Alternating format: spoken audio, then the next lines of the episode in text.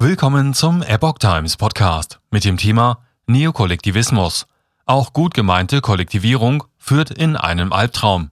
Eine Analyse von Gastautor Rainer Fassnacht vom 2. Mai 2022. Zwangskollektivierung statt individueller Freiheit. Eine globale Zentralplanung würde nicht in einen Traum, sondern in einen Albtraum führen, analysiert Rainer Fassnacht.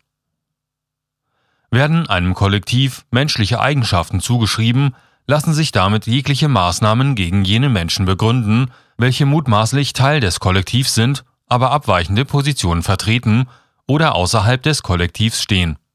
Dies reicht von Einschränkungen der individuellen Handlungsfreiheit bis hin zur Vernichtung ganzer Bevölkerungsgruppen.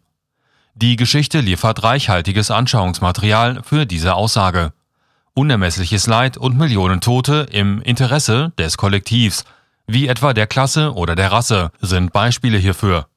Dabei kommt es weder darauf an, um welches Kollektiv es geht, noch darauf, wie groß dieses ist oder welche in Klammern guten Absichten und Motive die Mächtigen anführen. Wer die Handlungsfreiheit der Menschen unter Bezug auf den Schutz eines Kollektivs einschränkt, beschreitet einen Weg, den zuvor im Extremen die kollektivistischen Diktaturen des 20. Jahrhunderts gingen. Dies gilt auch dann, wenn das Kollektiv die Weltgemeinschaft und das Motiv die Klimarettung ist. In diesem Falle steigt das Risiko sogar noch. Wir kommen später darauf zurück. Kollektiv und Freiheit. Doch warum geht es schief, wenn im Mittelpunkt das Kollektiv steht und nicht der handelnde Mensch? Und welche Möglichkeiten gibt es, große oder gar globale Herausforderungen anzugehen ohne auf die schiefe Bahn des Kollektivismus zu geraten? Um die erste Frage zu beantworten, gilt es drei Sachverhalte zu betrachten. Die Zuschreibung kollektiver Eigenschaften, die Annahme überlegenen Wissens und Machtprozesse. Die Antwort auf die zweite Frage ergibt sich durch das Nachdenken über die vorher genannten Punkte. Ein Beispiel. Das Weltwirtschaftsforum WEF. Betrachten wir ein konkretes Beispiel und beginnen mit einem Zitat aus einem lesenswerten Interview welches die NZZ anlässlich des 50. WEF-Treffen in Davos mit dessen Gründer Klaus Schwab geführt hat. Zitat Wieso es das Forum braucht, um eine effektive Zusammenarbeit von Wirtschaft, Politik und Zivilgesellschaft für eine bessere Zukunft zu initiieren. Diese Worte und weitere Aussagen im Interview klingen harmlos, sofern deren kollektivistische Basis ignoriert wird. Implizit unterstellt Schwab erstens, dass die Wirtschaft, die Politik oder die Zivilgesellschaft als Kollektive die Interessen jener Menschen sind, der ihnen zuordnet, vertreten würden. Zweitens unterstellt er implizit, dass der Austausch dieser Kollektive untereinander nicht effektiv sei und dass es einer oder seiner übergeordneten Institution bedarf, um dies zu ermöglichen. Drittens impliziert seine Aussage, dass er weiß, wie eine bessere Zukunft für alle Menschen aussieht und die nötigen Schritte dahin kennt.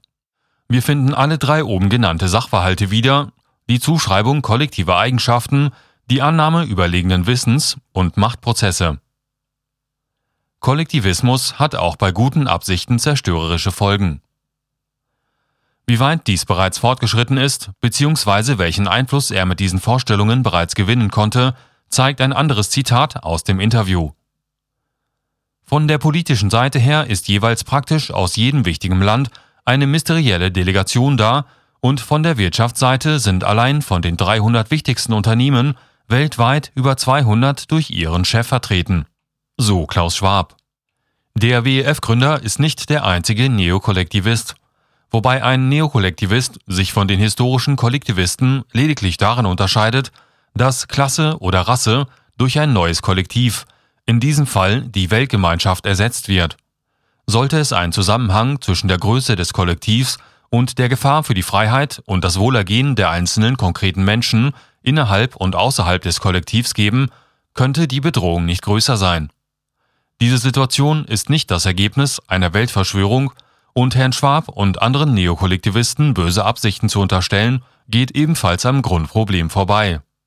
Die neokollektivistische Strömung wäre schnell am Ende, wenn eine große Mehrheit der Bevölkerung inklusive der Menschen mit Macht und Einfluss, sich darüber im Klaren wären, dass Kollektivismus auch bei guten Absichten scheitert und zerstörerische Folgen zeitigt. Das Beispiel des Klimawandels, der zahlreichen Neokollektivisten als Begründung für die Notwendigkeit einer großen, zentral gesteuerten Transformation dient, kann problemlos um weitere globale Herausforderungen ergänzt werden. Es stimmt natürlich, dass Klima sich nicht um Landesgrenzen schert und dass einige Folgen des Klimawandels extrem sein können. Aber selbst so weitreichende Veränderungen wie der Klimawandel sind nicht nur mit Nachteilen verbunden. Beispielsweise würden bei einer Werbung einige Landstriche landwirtschaftlich nutzbar, die es zuvor nicht waren. Die Abwägung der Vor- und Nachteile bzw. diversen Interessen kann nur dezentral von betroffenen Menschen im freiwilligen Austausch oder zentral mit Zwang erfolgen. Es gibt keinen dritten Weg. In planwirtschaftlichen Ländern ging es Mensch und Umwelt schlechter. Es ist bekannt, dass und warum zentrale Planwirtschaft scheitert. Die Unmöglichkeit der Wirtschaftsrechnung im Sozialismus, die Anmaßung von Wissen und die Unübersichtlichkeit der Beziehungen des raum- und zeitübergreifenden Netzwerks wirtschaftlicher Tauschbeziehungen stehen dabei an vorderster Stelle.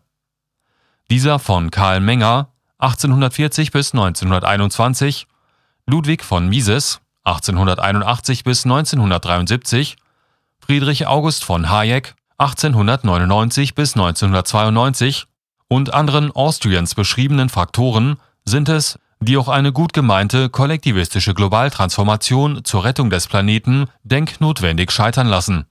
Scheitern freiwillig aus der subjektiven Sicht der von der kollektivistischen Zwangsmaßnahmen Betroffenen und nicht unbedingt aus Sicht der Machthaber. Die neokollektivistische Idee der globalen Zentralplanung übersieht, dass die bekannten Ursachen für das Scheitern zentral gesteuerter Plan- oder Kommandowirtschaft in planetarem Maßstab sogar noch stärker wirken. In der Zeit des Eisernen Vorhangs gab es einen Teil der Welt, der stärker auf marktwirtschaftlicher Prozesse vertraute und dem anderen Teil einige der fehlenden Informationen lieferte. Obwohl der Blick zurück zeigt, dass es Menschen und Umwelt in den stärker planwirtschaftlichen Ländern schlechter ging als in den stärker marktwirtschaftlichen, sollte nun ein alles umfassender Plan den Planeten retten? Eine globale Zentralplanung würde kein Traum, sondern ein Albtraum. Bei einer kollektivistischen Zentralplanung, welche die gesamte Welt umspannt, entfällt der Abschwächungsfaktor der Möglichkeit, über den Zaun zu den mehr marktwirtschaftlich orientierten Machthabern zu schauen. Daher wird es wahrscheinlicher, dass die zerstörerischen Folgen dieser Form der Planwirtschaft die negativen Auswirkungen auf Freiheit und Wohlergehen der Menschen weit über das hinausgehen werden, was in der Geschichte kollektivistischer Maßnahmen bisher zu sehen war. Kräfte der Freiheit wirken lassen. Es gibt eine andere Alternative zum Kollektivismus, die gezeigt hat, dass sie in der Lage ist, Freiheit und Wohlergehen zu fördern und auch große Herausforderungen zu meistern. Freiheit, Marktwirtschaft und Privateigentum. Herr Schwab und andere kollektivistische Zentralplaner denken groß von sich selbst und klein von den anderen Menschen. Statt die bewährten marktwirtschaftlichen und friedlichen Lösungsmechanismen noch stärker auszubremsen als bisher, nämlich durch Verstärkung des Interventionismus bis hin zur globalen Planwirtschaft und totalem Kollektivismus, wird es Zeit, die Kräfte der Freiheit, der Marktwirtschaft und des Privateigentums endlich wirken zu lassen für eine Welt, die die Menschen in den Mittelpunkt stellt und nicht ein gewähntes Kollektiv. Zum Autor. Rainer Fassnacht ist Diplom-Ökonom und Autor des Buchs Unglaubliche Welt. Etatismus und individuelle Freiheit im Dialog. Dieser Artikel erschien zuerst auf der Webseite des Ludwig von Mises Instituts Deutschland unter dem Titel Klaus Schwab und der Neokollektivismus.